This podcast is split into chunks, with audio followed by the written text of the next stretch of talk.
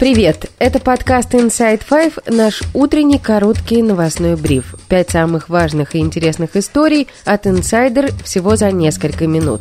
Сегодня 6 декабря, среда. История первая.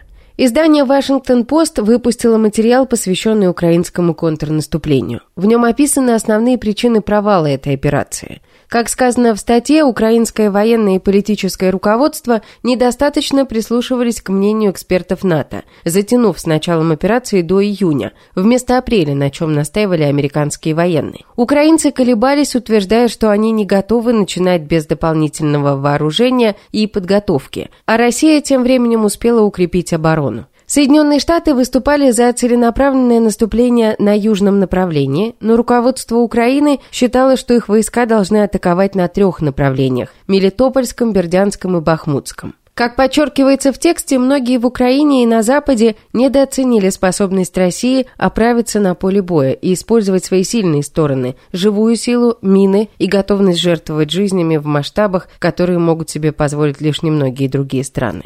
В беседе с «Инсайдер» украинский политолог, бывший замглавы Донецкой области Константин Батоский, рассказал, что, несмотря на неудачное контрнаступление и трение Владимира Зеленского с главкомом ВСУ Валерием Залужным, люди в Украине Украине сдаваться не собираются. По-прежнему большинство украинцев считают, что война должна закончиться выходом на границы 91 года, и так считает абсолютное большинство граждан. Людей, которые поддерживают идею о необходимости прекращения войны и проведения переговоров, их сегодня в Украине порядка 10% населения. Говорить о том, что население готово сдаться, не приходится. Население как раз занимает твердую позицию. Как добавил Батоский, на сегодняшний день, согласно исследованиям, у украинцев нет мнения о контрнаступлении. 61% опрошенных считают, что рано оценивать его итоги, потому что контрнаступление еще не закончилось. Операция еще идет.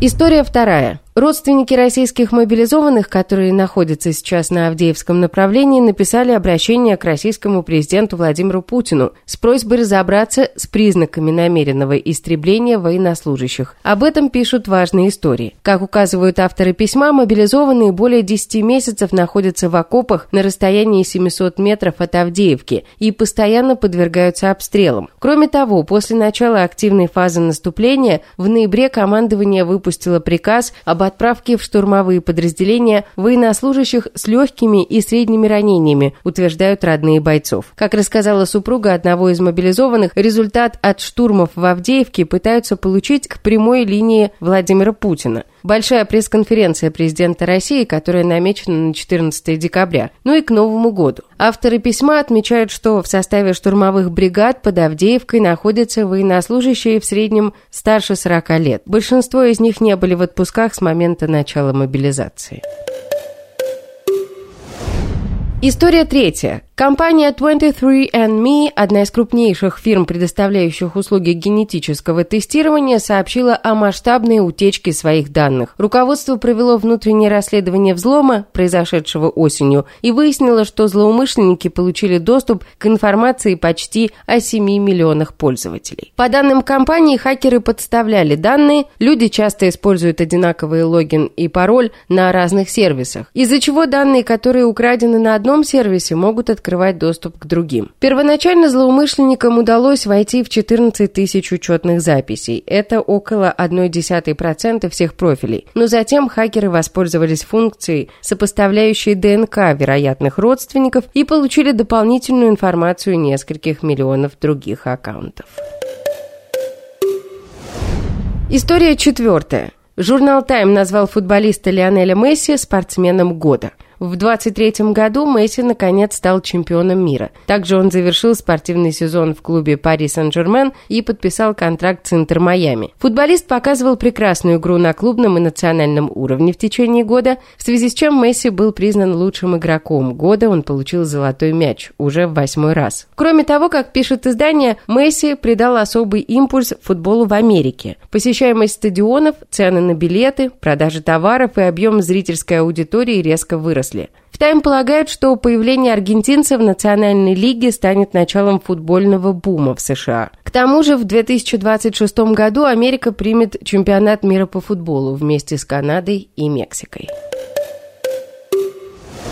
И история пятая. В Рязанской области судья пожаловалась на неэтичное поведение адвоката из-за его шуточного видео. Адвокат Сергей Сорокин в поселке Сапожок заметил троих свиней возле суда. Когда пришел на работу, он записал видео, обращаясь к животным как к участникам заседания. Ролик завирусился в сети. Так, на процесс. Все на процесс. Вы кто у нас, присяжные или свидетели? Кто вы? Документы есть у вас? Так, заходим, давайте, заходим. Заседание начинается уже. Давайте, давайте. Заходим. Давайте, заходим. На Сорокина написала жалобу судья, направив ее в областную адвокатскую палату. В жалобе она обратила внимание на неэтичное поведение адвоката. При этом в обращении не сказано, какие именно нормы нарушил защитник. В разговоре с местным изданием «Вицбоку» Сорокин подтвердил, что он автор ролика. Это же вирус практически, я даже не размещал его нигде, просто двум-трем людям отправил своим знакомым, и оно разошлось, уточнил адвокат. По словам мужчины, он уже написал объяснительную в адвокатскую палату. И это все на сегодня. Это был подкаст Inside Five.